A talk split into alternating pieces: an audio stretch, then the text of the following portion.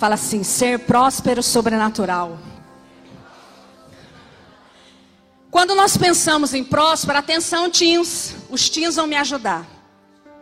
Quando nós pensamos em prósperos, prosperidade, o que que nós pensamos? Pense aí você. Se eu pedisse assim a você, me fale cinco nomes de pessoas prósperas. Quais nomes vocês falariam? Cinco pessoas, cinco nomes de pessoas prósperas. Quem me ajuda? Ou Teams 1, Teams 2, Teams 3. Fala Zaf. Pessoa próspera. Eu sei que vem à mente de vocês várias pessoas, mas eles têm coragem ainda, né? Quem vem? Quem vem à sua mente? Quem? Abraão. O Senhor está dando spoiler, amém. Quem mais? Dos dias atuais? Bill Gates. Bill Gates. Steve Jobs. Ó, tá saindo a lista. Bill Gates, Steve Jobs, Silvio Santos, no Brasil. É. Quem mais, Juliana, professora? Me ajuda. Roberto Marinho. A Xuxa. Nossa, a lista está aumentando. Não pode dar um pouco de espaço para vocês, né, irmãos? Só porque o AP não está aqui, vamos nos comportar. Agora deixa eu te perguntar uma coisa. Vocês deram nomes, muito obrigada. Mas você se incluiu nessa lista? De verdade. Sabe por que a gente não se inclui?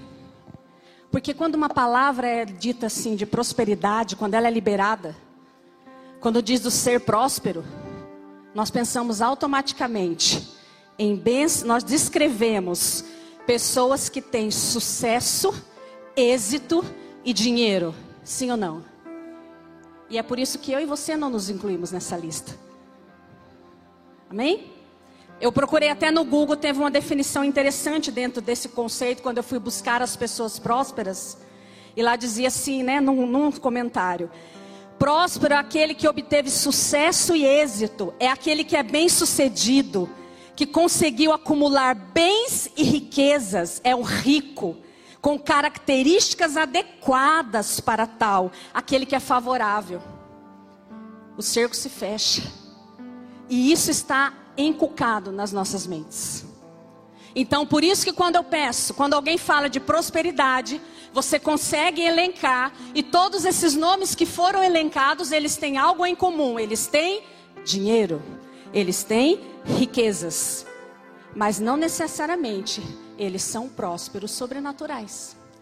Porque ter dinheiro e ser próspero sobrenatural são coisas diferentes. Ter dinheiro é uma coisa. E não necessariamente ter dinheiro significa que você é próspero sobrenatural. E é por isso que quando eu acordei, o Senhor falou: tem que tirar as escamas. Tira as escamas dos seus olhos primeiro, Eliana. Para que você possa ajudar nessa noite as escamas caírem. Porque assim como você, eles também pensam. Eu estou falando de modo geral. Eu estou construindo algo, amém? Que a prosperidade está ligada ao quanto nós temos, ao quão bem sucedido financeiramente você e eu possamos ser, ou não. Ao quanto nós aparentamos aos olhos naturais, por meio de condições materiais, aquilo que o mundo traduziu como prosperidade. Então, quando você pensa em ser próspero, você e eu só elencamos nomes de pessoas que produzem riquezas. Mas o Senhor nessa noite diz que é uma noite de cair escamas. E quando nós pensamos em cair escamas, nós lembramos de uma história na Bíblia, de um relato de uma história de Saulo. Saulo foi alguém que, quando a palavra diz de cair escamas, foi alguém que as escamas caíram dos olhos.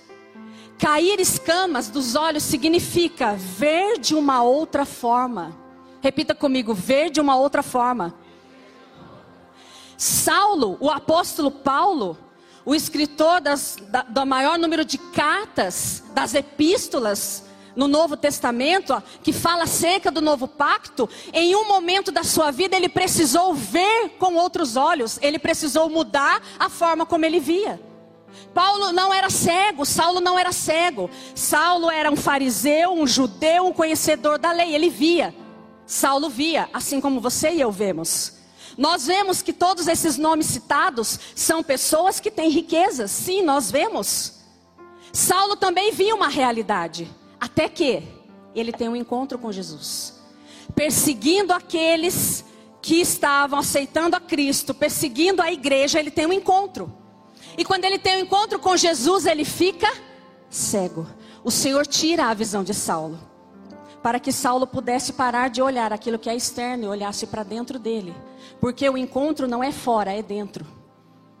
Então o Senhor cega Paulo, cega Saulo, três dias. E aí manda lá o irmão que não queria muito, Ananias estava com medo porque ele matava, ele perseguia, ele perseguia o judeu, o, o, as pessoas que aceitavam a Cristo, a igreja. E então Ananias vai. Ananias vai até Saulo. E a palavra diz que imediatamente, abra lá comigo em Atos 9. Atos capítulo 9, o verso 17. Imediatamente quando Saulo, Ananias ora por ele. 9,17. Então Ananias foi, entrou na casa Pôs as mãos sobre Saulo e disse: Irmão Saulo, o Senhor Jesus que apareceu no caminho por onde você vinha, enviou-me para que você volte a ver e seja cheio do Espírito Santo. Imediatamente, algo como escamas caíram dos olhos de Saulo e ele passou a ver novamente. Levantando-se, foi batizado e depois recuperou as suas forças. Saulo tem um encontro com o Senhor e ele passa de ver uma realidade, agora ver outra. Saulo via antes, ele fala lá em Filipenses 3, 4, 6 o que ele via acerca de si mesmo. Ele via o seguinte: Ora, se alguém julga que tem motivos para confiar na carne, eu ainda mais, Paulo dizendo. Circuncidado no oitavo dia de vida, filho da descendência de Israel, da tribo de Benjamim, hebreu de hebreus. Ele era o cara. Quanto à lei, fui fariseu, mestre, conhecedor da lei. Quanto ao zelo, persegui a igreja. Aquela igreja que, na visão deles, contrariava a lei. Quanto à justiça que há na lei, irrepreensível. Se você continuar lendo, Paulo vai relatando como ele se via. Mas quando ele é cego para essa realidade, e seus olhos se abrem para o sobrenatural, que é o próprio Cristo, ele diz logo adiante: Mas considero todas essas coisas perdas para aquilo que é Cristo Jesus em mim. Os olhos de Saulo, os olhos de Paulo se abrem para uma outra realidade. E essa mudança é promovida na vida desse homem, que de perseguidor passa agora a ser aquele que manifesta a vida do próprio Cristo e que, na minha visão, acessa a revelação do que é Cristo. Você consegue entender essa mudança? Você consegue ver esse ponto de virada na vida de Paulo? Porque é isso que o Senhor deseja fazer na minha e na sua vida nessa noite. É isso que o Senhor deseja nos levar de uma visão distorcida acerca do que é ser próspero, para uma visão sobrenatural do que é ser próspero, sobrenatural. Amém? Vocês estão aqui comigo? E sabe por que, que o Senhor quer fazer isso? Ele me disse assim: só poderá trazer à existência os meus sonhos, aqueles que veem como eu vejo, e a esses eu farei prósperos sobrenaturais. Só poderá trazer à existência os sonhos de Deus, aqueles que veem como Deus vê, e a esses que veem como Ele vê, Ele fará prósperos sobrenaturais. Amém? Então vamos lá.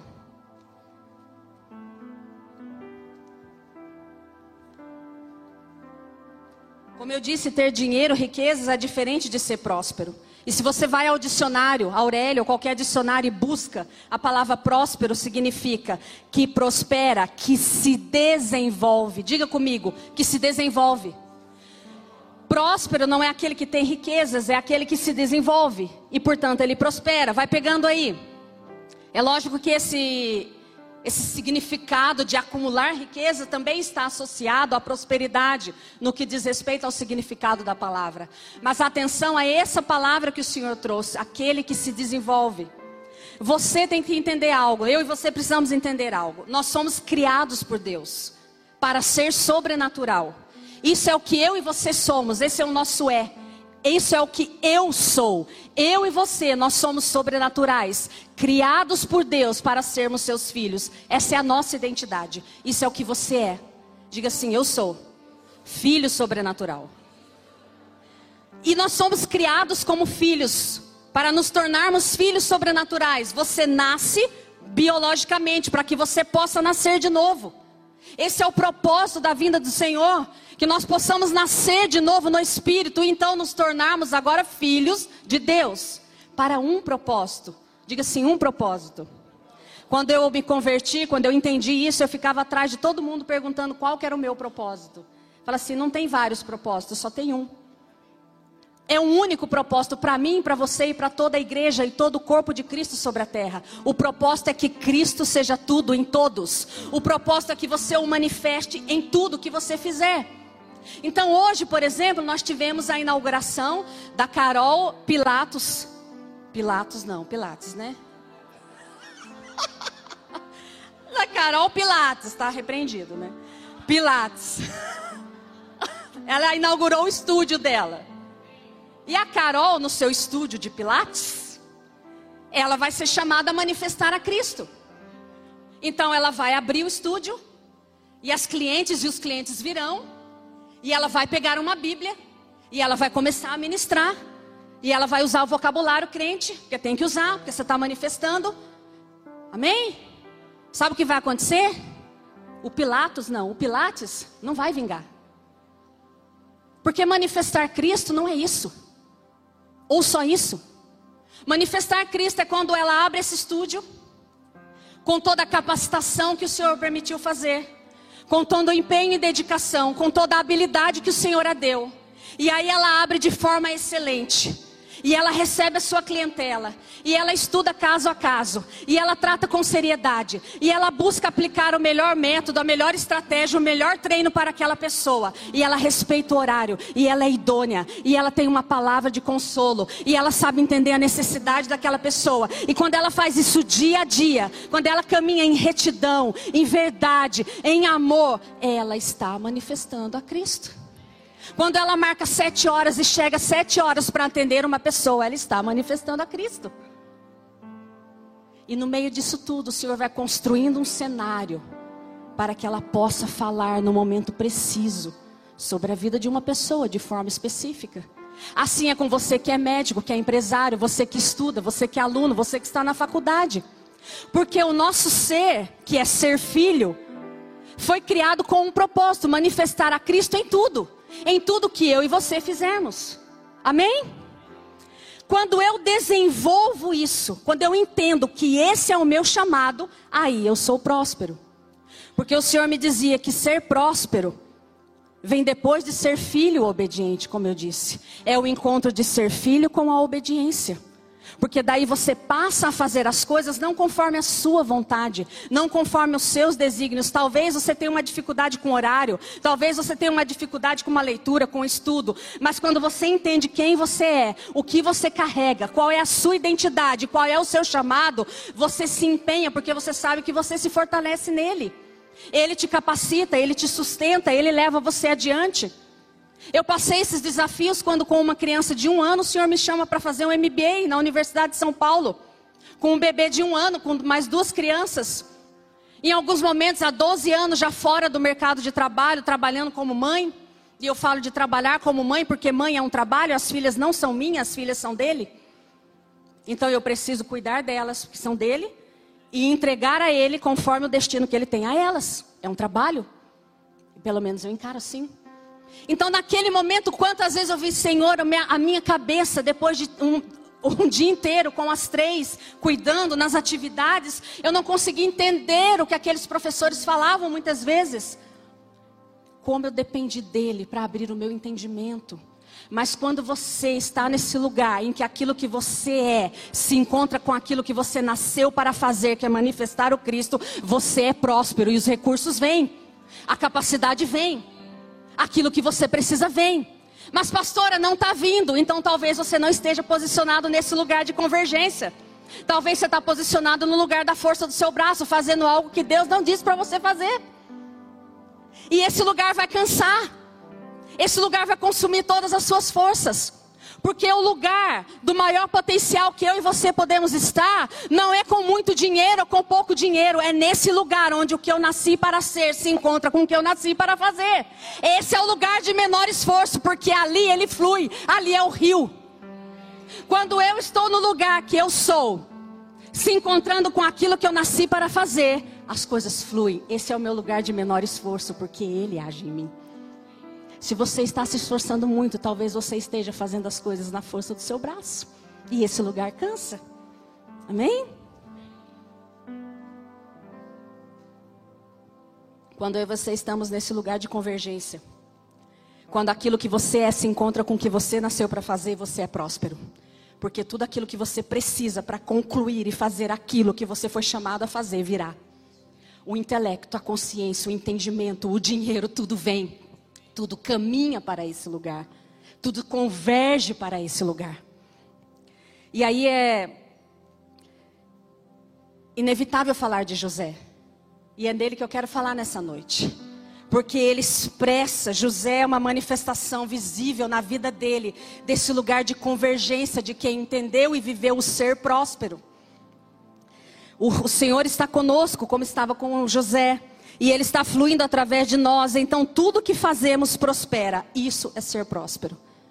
Nós vamos ler adiante, e o ponto na história de José é esse: tudo que José foi fazer, o Senhor estava com ele. E quando o Senhor está conosco, tudo que nós precisamos para cumprir aquilo para o qual nós somos enviados virá ao nosso encontro. José não foi próspero o dia que ele chegou não foi apenas próspero quando ele chegou ao governo. Se você ler, e eu gostaria que você meditasse nessas palavras, em Gênesis, a partir do, do 45, do 35, leia a história desse homem. Leia em detalhes. José foi próspero em todas as etapas que ele passou, porque o Senhor era com ele. E aquilo que ele precisava para atravessar cada etapa, chegou à vida dele. E ele foi abençoado em cada uma delas. Então, meus irmãos, muitas vezes nós queremos sair das circunstâncias. Talvez você está querendo sair de um poço. Senhor, mas esse poço não tem água. Senhor, eu quero sair desse poço, é um poço seco, eu me sinto jogada aqui dentro. Talvez você está querendo sair de uma cadeia. Senhor, eu me sinto preso, eu me sinto amarrado. Mas quando nós lemos a história de José, diz que o Senhor era com ele em todos esses lugares. E a bênção do Senhor o prosperava lá na casa de Potifar, na cadeia, em cada um desses lugares. Vocês estão aqui? E aí, falando de José, um dos doze filhos, filhos de Jacó, você conhece a história, fala que ele era o preferido de Jacó, o patriarca da fé, um dos patriarcas da fé, doze filhos, as doze tribos de Israel, mas José era o querido. José era o filho da mulher amada de Raquel, era o primogênito dele com Raquel. Então José, esse filho, o, o mais novo era Benjamim, e José era o segundo mais novo. Ele tem sonhos. Aos 17 anos de idade, Deus dá um sonho a José. E nesse sonho, mostra em resumo, vou resumir aqui porque não dá tempo da gente ler tudo, que os irmãos e o pai se dobrariam diante de José. E você conhece a história. Os irmãos dele, se quando souberam disso, se iraram. Não gostaram daquilo que ouviram. Nós vamos nos dobrar a você. Nós vamos nos dobrar a você. Aqui eu faço uma interpretação. Pensa você, aquele menino de 17 anos, aquele que já era o queridinho do papai não é assim que, que os irmãos falam? Será que você foi o queridinho ou você foi o preterido? Ou você se sente o queridinho ou o preterido? Fato é que ele sentiu alguma coisa. E ali eles olhavam para José, aquele queridinho do papai, agora vem dizer que vai, a gente vai se curvar diante dele. Eles não aceitaram isso. E aí vem um primeiro ponto que eu quero dizer para você. Ser próspero sobrenatural para viver os sonhos de Deus não depende da realidade que nos cerca, depende da provisão de Deus.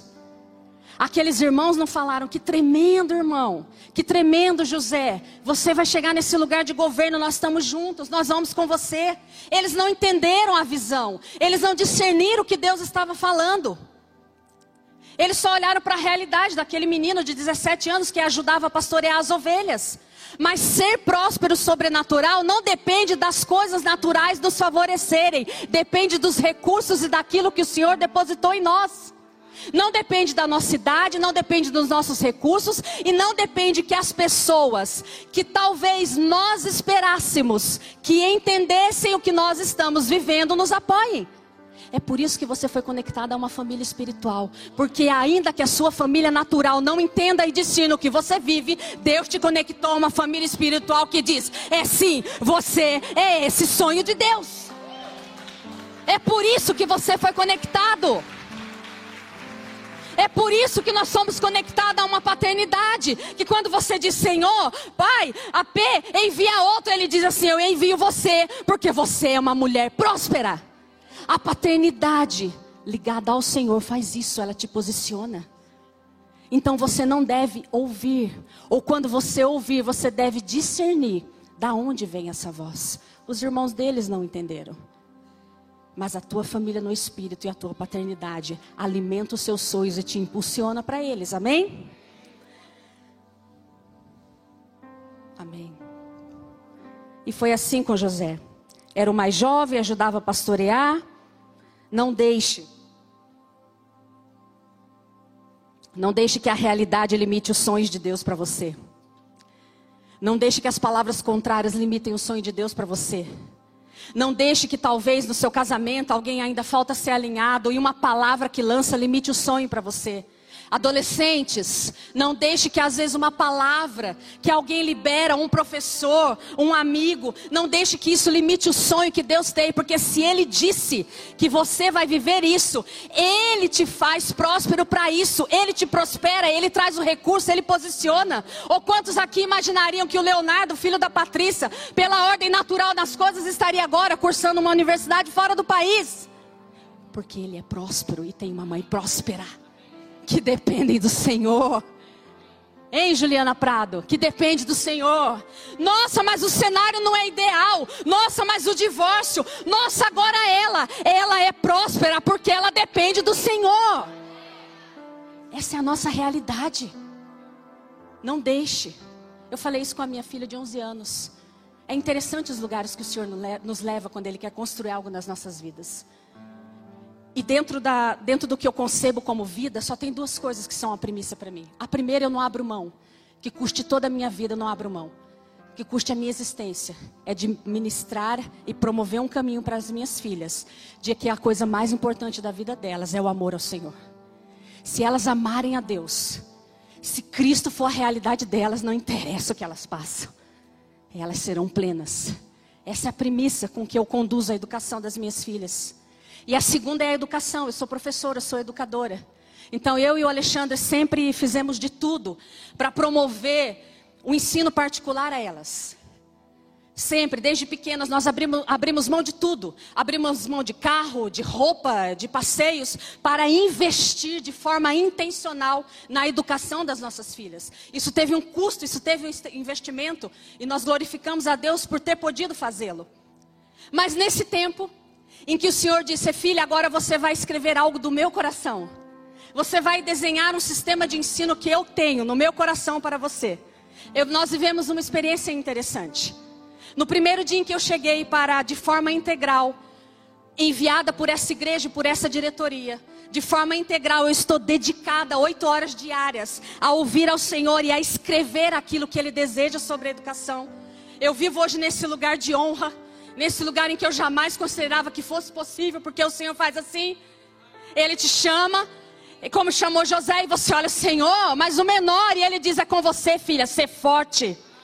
E ele fez isso comigo e fez isso com tantos aqui que eu poderia falar. E se não fez ainda, deseja fazer com você. E é por isso que a escama cai hoje. E eu vivi algo muito interessante, porque no primeiro dia em que eu vi aqui, começar essa jornada de forma efetiva, eu havia acabado de entregar a minha filha na escola pública como educadora, que já trabalhei anos em escola pública, sabe aquela escola rural? Do tempo do Alain, o Cristiano está aí, vai ser você. Do tempo do Alain, aquela escolinha rural, que tinha primeira, segunda, terceira e quarta série juntos. Eu dei aula assim, irmão. Lavei muito banheiro de escola. Tinha primeira, segunda, terceira e quarta. Eu tinha chave da escola. Na sexta-feira a gente lavava banheiro. Todo dia a gente lavava a merenda. Eu tinha chave e trancava a escola. Você dava aula para primeira, segunda, terceira, quarta, inclusão, tudo junto no mesmo espaço. Eu sei o que é a realidade pública. E eu sei que há profissionais que dão a vida na realidade pública da escola. Mas eu também sei que há pessoas que não deveriam estar na frente de uma sala de aula. Eu sei de todas as mazelas da educação desse país, mas eu também sei que há pessoas que não deveriam estar. E esse cenário sempre nos impulsionou a buscar essa educação para as nossas filhas. Mas aí, dentro do contexto e do cenário que nós vivemos, nesse tempo eu tive que deixá-la. E aí, eu deixei minha filha lá dentro de uma realidade totalmente diferente do que ela havia vivido. Na questão de estudo, de busca, a Júlia é uma menina que adora aprender. Sabe aquela criança que dá o relato de tudo que aprendeu, os detalhes quando chega? É ela. Ela gosta de aprender, ela gosta de falar da história grega, dos detalhes. Ela quer saber da guerra da, da, da Ucrânia. Ela tem 11 anos, ela gosta disso. Mas essa não foi a realidade que ela encontrou. Naquele dia que eu deixei minha filha naquela escola e comecei um processo, as coisas foram acontecendo. Eu vou ter a oportunidade de testemunhar isso com mais detalhe. Porque tudo tem um propósito. Tudo tem um propósito. Quando o Senhor permite que José vá para aquele poço, quando ele permite que José vá parar na casa de Potifar, quando ele permite que José seja preso, tudo tem um propósito. E lá na frente, mais adiante eu vou ler isso. José, quando perdoou os irmãos dele, disse: Fiquem tranquilos, não foram vocês que me colocaram aqui. O Senhor me enviou na frente para que eu cumprisse e salvasse vidas. Então, quando a minha filha foi vivendo algumas situações dentro daquela realidade, eu fui me posicionando, mas um dia eu chamei minha filha e disse assim: Filha, quando eu estava lá há 10 anos, na roça, dando aula. Eu tinha acabado de fazer a faculdade de Direito. E ali eu fui dar aula na zona rural. E eu prestava concurso para a faculdade de Direito, concurso para o Direito e não passava. Mas todos os concursos da educação eu passava. E ali eu não entendia, Senhor, o que, que o Senhor está fazendo? Nem falava Senhor, porque ainda não tinha Ele como Senhor, né? Mas não entendi o que Deus estava fazendo, achava que tinha uma sina, alguma coisa. Talvez você está assim. Talvez você está diante dessa palavra ser próximo, você acha que tem uma sina, um karma. Irmão, repreende isso, nós temos propósito. Você tem um propósito sobre a sua vida. Você acha que José, quando estava naquele buraco lá jogado pelos irmãos, ele disse: Ah, Senhor, tremendo propósito que eu estou vivendo? Não, mas tudo concluiu-se, tudo edificou-se, tudo foi construído segundo a vontade de Deus. A história não acabou, a história não teve fim, e Ele está dizendo: ser próspero sobrenatural. E aí eu disse à minha filha: Filha, assim como naquele tempo eu não entendi o que estava acontecendo, mas hoje, quando o Senhor diz assim, Eliana, começa a escrever aquilo que está no meu coração. Sabe o que eu lembro? De tudo que eu vivi naquela zona rural. De cada criança, de cada situação. Eu tive a oportunidade de ter uma mãe de aluno trazendo o seu filho diante de mim, falando assim: professora, leva para você, eu assino onde for para a senhora ser a mãe dele. Eu vi isso, irmãos. E hoje, quando eu escrevo, eu conheço essa realidade. Conheço a realidade da escola particular. E também conheço uma realidade dolorosa do que minha filha tem vivido. Então eu disse a ela: tudo que você está vivendo, por mais que doa, contribui para o propósito que Deus tem na sua vida. Você talvez não entenda agora, filha, mas lá na frente você vai dizer: fez sentido, fez sentido aquilo que eu vivi. Amém? Você pode não compreender, mas se o Senhor diz que ser próspero sobrenatural nós somos, aquilo que você vive vai fazer sentido dentro do propósito que Ele tem. Porque ser próspero, irmãos,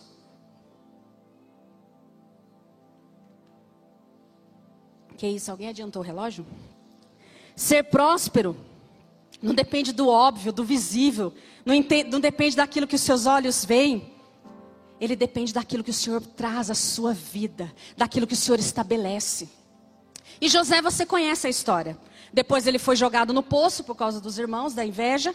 Foi vendido. Só, só B.O. na história de José. Foi vendido, foi jogado no poço. Depois foi vendido como, como escravo dos midianitas. Depois foi vendido lá no Egito. E aí Potifar vai e compra ele como escravo. Pensa nisso, queridinho do papai.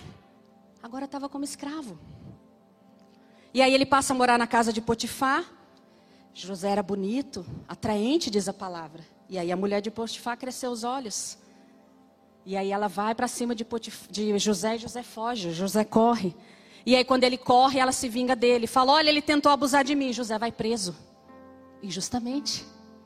E José vai preso lá na cadeia, ele serve na cadeia, interpreta o sonho do chefe dos copeiros e dos padeiros, você conhece a história.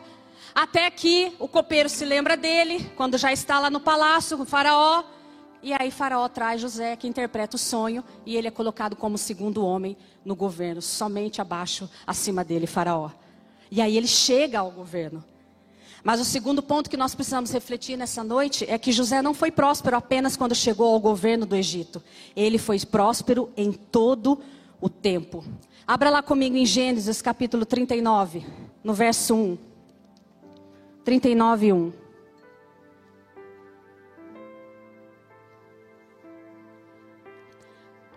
José havia sido levado para o Egito, onde o Egito, onde o egípcio Potifar, oficial do faraó e capitão da guarda, comprou dos ismaelitas que o tinham levado para lá. O Senhor estava com José, guarde isso. O Senhor estava com José, de modo que esse prosperou e passou a morar na casa do seu senhor egípcio. Quando este percebeu, quando Potifar percebeu que o Senhor estava com ele e que o fazia prosperar em tudo, diga comigo, em tudo que realizava, agradou-se de José e tornou administrador dos seus bens. Potifar deixou a seu cuidado a sua casa e lhe confiou tudo que possuía. Desde que o deixou cuidando da sua casa e de todos os seus bens, o Senhor abençoou a casa do egípcio por causa de José. A bênção do Senhor estava sobre tudo que Potifar possuía, tanto em casa como no campo. Assim deixou ele aos cuidados de José tudo que tinha e não se preocupava com coisa alguma, exceto com a própria comida. Uau! Você consegue ver isso? José foi levado ali como um escravo, mas tudo que ele colocava a sua mão prosperava. Na condição de escravo, na condição de servo, ele foi excelente em tudo que ele fazia. E aquilo que ele punha a sua mão prosperava, porque o Senhor era com ele. O Senhor é conosco, irmãos. O Senhor habita em nós. O Senhor vive em nós. Ser próspero não é ter o dinheiro para fazer as coisas. Ser próspero é ter o Senhor conosco para que Ele prospere tudo que eu e você façamos. Qual é o lugar que você está agora? Qual é o Egito? Qual é a cadeia que talvez você se veja? Faça como José aonde ele punha a sua mão prosperava, porque o Senhor era com ele. É o Senhor que prospera, não são as circunstâncias, não é o dinheiro, é o Senhor. Sobrenatural é a prosperidade que só o Senhor nos dá. Ser próspero e sobrenatural é prosperar em tudo que você faz, em qualquer tempo, em qualquer lugar. Olhe lá um pouquinho em Gênesis 39, 20, um pouquinho mais adiante. Quando o seu Senhor ouviu que a sua. Não, não, não, não olha ainda, não olha ainda. Gênesis 39, 1, 6. Ser próspero sobrenatural é prosperar em tudo que você faz, em qualquer tempo, em qualquer lugar, em qualquer situação. O Senhor está com ele e ele te faz prosperar em tudo. Não tem a ver com o que está fora, mas com o que está dentro. Ainda que você esteja como escravo na cadeia. Agora sim, o 39, 20. Isso, 39 20. Vamos lá? Mandou buscar José depois que a mulher dele fala para Potifar: Olha, ele tentou abusar de mim. Então Potifar mandou buscar José e lançou na prisão em que eram postos os prisioneiros do rei. Você entendeu?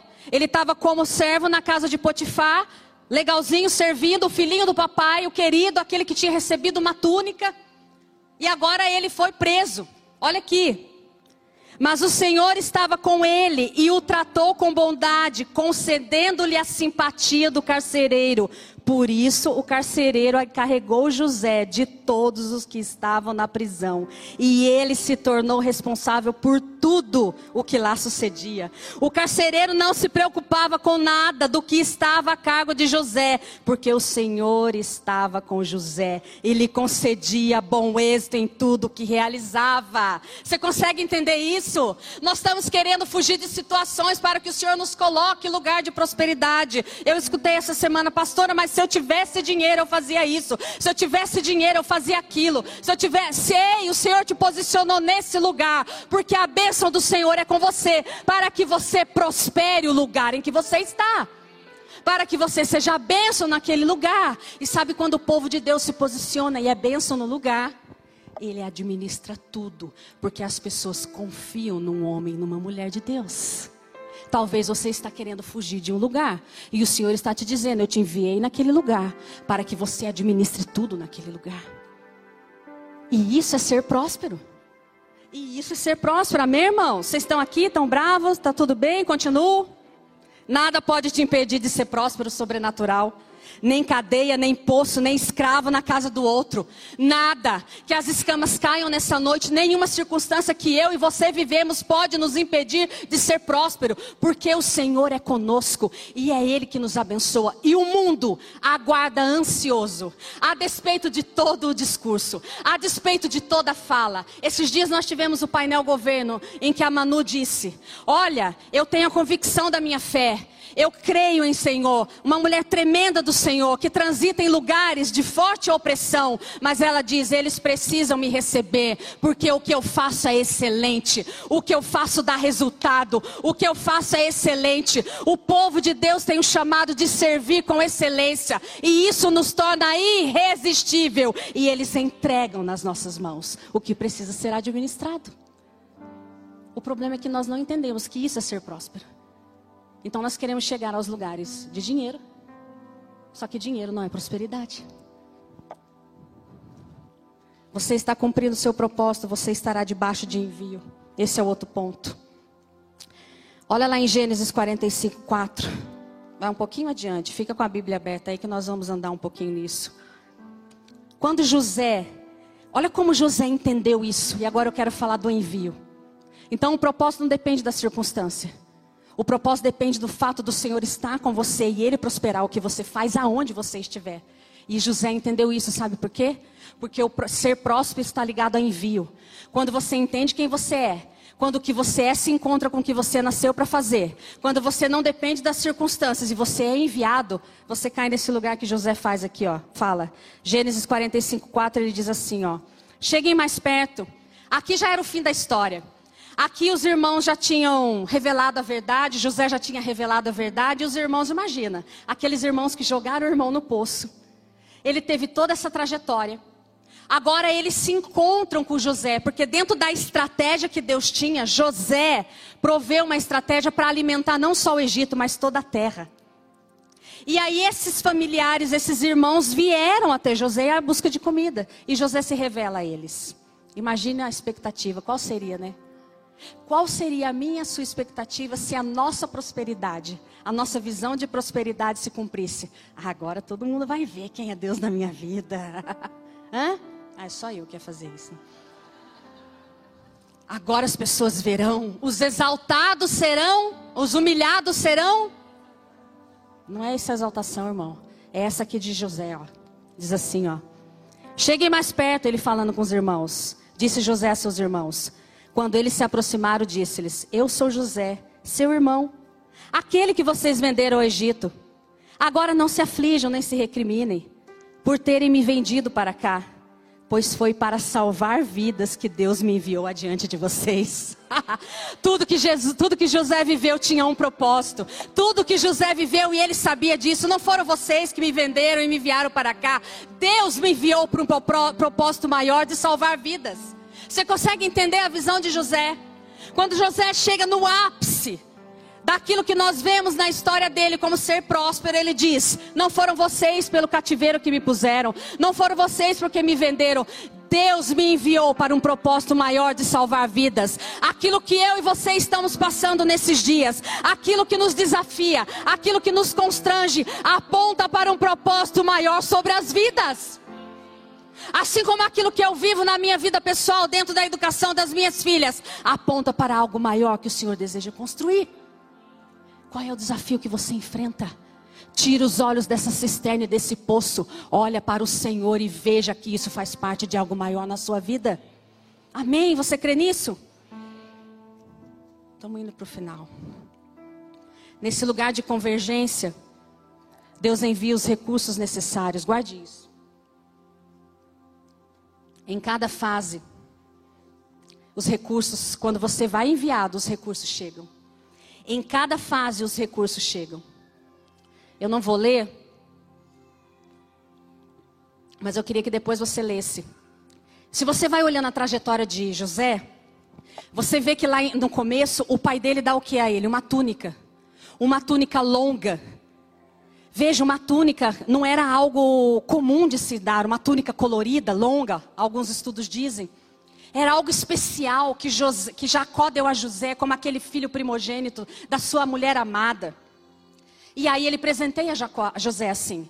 Então José recebe uma túnica naquele lugar, daquele pai. E aí é interessante que se você continuar lendo e depois você vai ler, no momento que os irmãos dele vão jogá-lo no poço, sabe o que os irmãos arrancam? A túnica.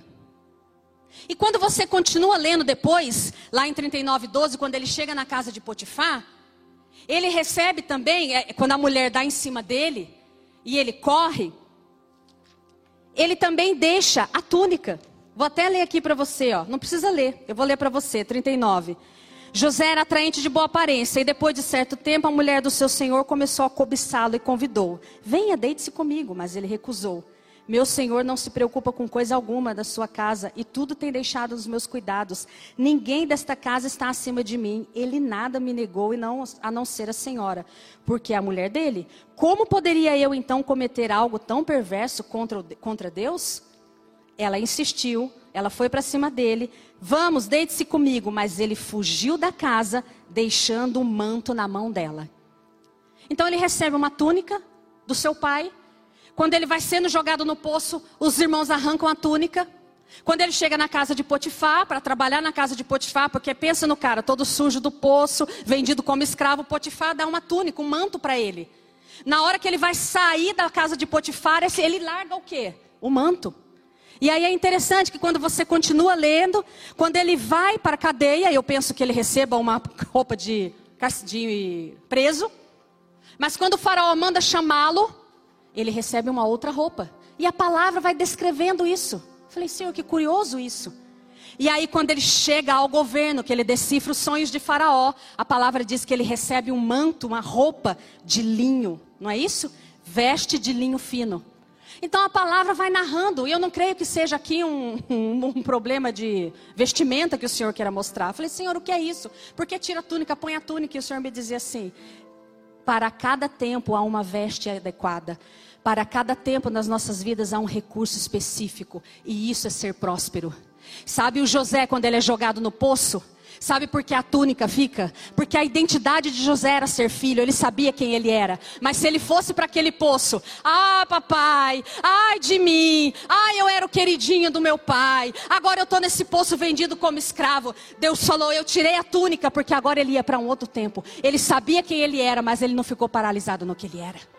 E é por isso que ele pôde chegar dentro do cárcere e ser exímio lá dentro, e ser excelente lá dentro. Ele deixou a túnica do filhinho preferido, ele deixou aquela túnica, ele sabia quem ele era, mas ele não se movia mais de acordo com aquela veste antiga, porque as vestes antigas não paralisam. Ah, mas eu era casada. Ah, mas eu era casado. Ah, mas eu vivia assim. Ah, mas eu tinha aquele emprego. Ah, mas no tempo que a gente rodava no fogo, sei lá como é que era o negócio, assim que era bom veste recurso para cada tempo. Uma veste específica para cada tempo. Esse é ser próspero sobrenatural. A Adriana fica rindo, né, Adri? Depois. Esse é ser o sobrenatural. E daí, quando ele é jogado naquela prisão, ele deixou para trás a roupa de Potifar, que Potifar deu a ele. Era a roupa que apontava para um lugar em que queria corrompê-lo. Ele não, ele não deu aquela roupa, ele não foi com aquela roupa. Ele disse assim: ó. É engraçado que quando ele vai falando com a mulher, ele vai falando: Você é a esposa do homem que me honra, você é a esposa do homem que me colocou para cuidar de tudo. Só que ele termina assim: Como poderia eu não cometer algo tão perverso e pecar contra Deus. José amava Deus. Ele largou para trás a roupa da corrupção e falou assim: com essa roupa eu não saio mais, eu vou para outro tempo. O problema é que nós não vamos ser prósperos querendo usar vestes de corrompidas, vestes que foram corrompidas, vestes que já estão rotas, vestes que não servem mais. Tem que largar para trás. Eu não peco contra o meu Deus, eu amo, eu visto a roupa que ele tem para mim naquele tempo. A identidade não muda, mas as vestes mudam. Os recursos mudam. Qual é o recurso que Deus te dá agora? Às vezes a gente não gosta desse recurso. Eu vou ser bem sincera. Eu não gosto desse recurso de ter que encarar a realidade da escola pública 25 anos depois de eu ter me formado, porque ela está muito pior. Mas é essa veste que eu preciso ver nesse tempo e ter nesse tempo para construir aquilo que o Senhor deseja para alcançar as vidas. Talvez a veste que você está relutando em vestir é a veste que vai conectar você com seu destino profético. Porque foi assim que Deus fez com José. Mas ele soube o tempo de largar e o tempo de receber. Também tem gente que está querendo receber uma veste e não está aceitando. E o Senhor me dizia isso. Eu também não quis aceitar essa veste. Falei, Senhor, ela é pesada demais, ela, é, ela é, é muita responsabilidade. Eu elenquei para ele até uma lista de pessoas tranquilamente mais competentes do que eu. Só eu faço isso, né? Algumas vestes a gente não quer receber. E o Senhor dizia que tem pessoas que Ele está querendo dar um novo tempo e uma nova veste, você precisa receber, porque é Ele. É Ele sobre a sua vida. Esse é o recurso do ser próspero. É essa veste, é nesse tempo. Em alguns aqui ele está arrancando porque tem um novo tempo, mas em outros ele está dizendo: recebe, porque isso faz parte do teu propósito. E se ele está arrancando também, não tenha medo de deixar. José não teve medo, José largou aquela capa. Mas eu não vou pecar contra o meu Deus. Amém. Toda pessoa que deseja ser próspera tem que saber deixar e tem que saber receber a veste e o recurso apropriado para cada tempo. Toda pessoa que deseja ser próspera um dia. É três para o final, né, Paulo? Eu falei um, falta dois. Toda pessoa que deseja ser próspera vai chegar o dia que ela vai ter que escolher entre o dinheiro e o Senhor. O ser próspero sobrenatural. Vai haver um dia que você vai ter que escolher entre o dinheiro e o Senhor. Calma, irmão, não sai ainda do culto. Vamos entender. Mateus 6, 24. Ninguém pode servir a dois senhores, pois odiará um e amará o outro, ou se dedicará a um e desprezará o outro. Vocês não podem servir a Deus e ao dinheiro. Sabe, José escolheu fugir da casa de Potifar porque ele fez essa escolha. Porque Deus só pode derramar do ser próspero sobrenatural quando o nosso amor ao Senhor for tamanho que rejeitemos a mamon. Então estaremos aptos a receber o recurso do Pai. Aí seremos prósperos.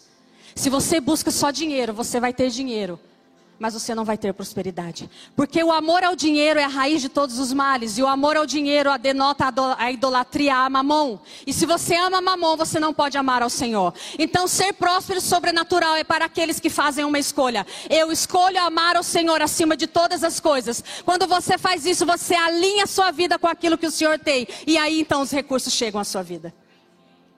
Porque senão é só riqueza por riqueza, é dinheiro por dinheiro. Jovem, adolescente, olha para mim. Se você fizer uma busca rápida no Google, você vai ver pessoas que têm apenas dinheiro e somente dinheiro.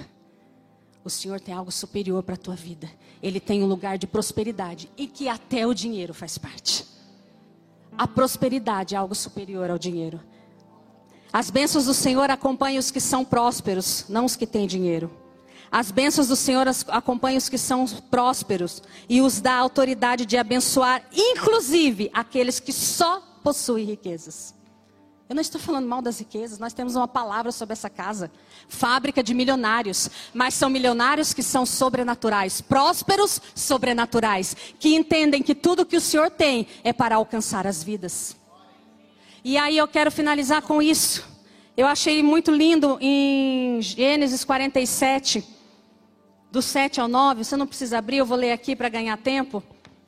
Olha que interessante isso. Toda a história transcorre. José se revela aos seus irmãos, aquela comoção. E aí José vai buscar o seu pai. E ele traz Jacó. Você pensa nessa honra? Aquele filho querido que agora se reencontra com o pai. E traz esse homem, traz esse patriarca. E aí esse patriarca vai conhecer o faraó. Olha que interessante. Pega aqui comigo. Jacó era parte daquele povo na terra que não tinha dinheiro, que não tinha recursos, que foi pedir ao Egito comida. Porque o, Egito tinha recursos, tinha dinheiro. E aí José então leva agora seu pai, aqui no 7 fala assim, ó, presta atenção. Então José levou seu pai Jacó ao faraó e o apresentou a ele. Depois Jacó abençoou o faraó. E este lhe perguntou: Quantos anos o senhor tem? Jacó respondeu ao faraó: São 130 os anos da minha peregrinação. Foram poucos e difíceis e não chegaram aos anos da peregrinação dos meus antepassados. Então Jacó abençoou a faraó e retirou-se. Sabe o que o Senhor nos ensina aqui? O Senhor nos posicionará aquele que foi atrás do alimento, aquele que contou com o favor do Faraó. Só ele portava autoridade para abençoar. Faraó tinha riquezas, mas a benção do Senhor só Jacó tinha. E é Jacó que abençoa Faraó, não é Faraó que abençoa Jacó. É você que abençoa a terra, é você que abençoa o mundo, porque a benção está sobre você, porque eu e você somos prósperos nele. Já Faraó tinha riquezas, mas não tinha a benção do Senhor. E por duas vezes a palavra de Jacó abençoa Faraó. Você está posicionado num lugar para abençoar esse lugar, porque você porta a benção do Senhor, e isso é ser próspero. Inclusive para abençoar aqueles que só têm riquezas. O Senhor nos posicionará em lugares estratégicos, em lugares altos, para que na verdade nós possamos ser a fonte de bênção. Você está querendo fugir e o Senhor está te dizendo ser próspero, porque você é fonte de bênção. Faró tinha riqueza, sim, mas Jacó tinha prosperidade. Dentro da prosperidade de Jacó estava quem? José. E aquele homem que abençoou aquele, carregava dentro de si uma semente que era José. Que um dia nasceu, cresceu e abençoou aquele que possuía as riquezas. Porque é assim que o Senhor faz. Não entende-se no natural, talvez você não esteja vendo o que o Senhor está construindo, mas assim como aquele homem que possuía tantas riquezas, aquele homem que era dono de tantas coisas, foi abençoado pela vida de Jacó e pela vida de José, aquilo que o Senhor deseja fazer na minha e na sua vida, a partir da prosperidade que em nós habitam, que é a benção, de, a benção dele, será consumida nas nossas vidas será feita através das nossas vidas. E não há nada que eu e você passemos, não há nada que eu e você que estivemos vivendo ou estejamos vivendo que nos impeça de fazer isso. Porque ser próspero é ser filho de Deus e carregar a bênção do Senhor em tudo que fazemos, em tudo que tocamos, esteja você e eu onde nós estivermos. Amém? Coloque-se de pé. E aí, sabe o que é interessante? Preste atenção nisso. O Senhor me dizia assim: que ser próspero, olha que coisa linda, eu achei lindo isso. Ser próspero, sobrenatural, nos permite resgatar o que foi perdido e honrar o que foi estabelecido. Para um pouquinho e pensa na história de José. Jacó e seus irmãos, fadados a passar fome, fadados a viver a miséria e a fome daquela, daquele local, daquela região. Quando o Senhor é com José e ele prospera José em todos os lugares, José resgata tudo que foi perdido. Ele resgata aquele tempo que ele deixou de conviver com seu pai. Ele resgata da desonra, da, da, da, falta, da escassez. José resgata e estabelece honra sobre um caminho novo. Sabe o que o Senhor quer nos dizer nesse tempo em ser próspero? Qual é a tua história de vida? Qual é o lugar que você veio? Qual é a casa? Qual é a história para trás de você de adultério, de mentira? Como era conhecida sua família, sua parentela, os seus pais? Ou não eram nem conhecidos? Quando você entende o que é ser próspero no Senhor, você resgata tudo que foi perdeu e você estabelece um caminho de honra dentro da minha ascendência, dentro da minha história, há tantas coisas, há tanta falta de temor a Deus, há tanto pecado, mas a partir da minha vida com o Senhor, eu resgato o que foi perdido e as minhas filhas terão um caminho aberto de honra ao Senhor, de amor ao Senhor. Você resgata e você honra quando você entende a prosperidade do Senhor. A prosperidade é um caminho de honra, é um caminho de resgate. E aonde superabundou, aonde abundou o pecado, superabunda a graça. Aonde abundou o pecado, superabunda a santidade. Aonde operou a corrupção na tua história, você sendo bênção, você sendo próspero no Senhor, você tem a chance de andar em caminhos de honra. Amém. Amém. E a ceia é um memorial desse resgate. A ceia esse pão e esse suco representando o corpo e o sangue de Cristo, eles não resgatam ninguém. Quando eu como desse pão e desse vinho, eu não sou resgatada. Porque eu fui resgatada no dia que ele entregou o seu corpo e o seu sangue naquele madeiro. E aí ele me resgatou da minha vergonha. E aí ele me resgatou da minha imundice. Eu era inimiga de Deus. Você também. Mas ele nos resgata e nos coloca num lugar de honra. Nos assenta numa mesa. E quando eu entro em Cristo, eu tenho lugar de honra na mesa. Você entende isso?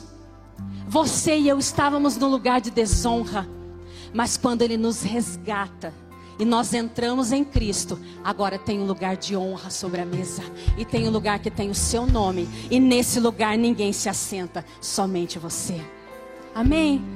Feche seus olhos.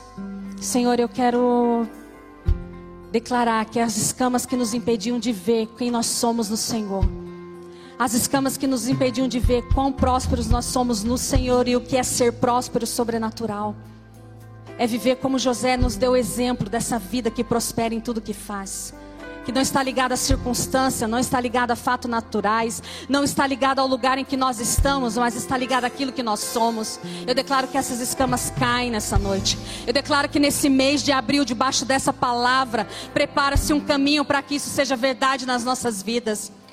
Identificar e viver, ser essa bênção a partir daquilo que carregamos, ser próspero a partir daquilo que somos que em tudo que nós façamos, Senhor, nas nossas casas, como mães, como pais, como filhos, como estudantes, como nas empresas, que nós sejamos como José, o entendimento de que a mão do Senhor é conosco, de que o Senhor é quem nos favorece, é o Senhor que nos dá graça. Nós não dependemos de manipulação, nós não dependemos de jeitinho, nós não dependemos de dar um jeitinho, nós dependemos da tua graça. É a tua graça que nos faz brilhar como José brilhou.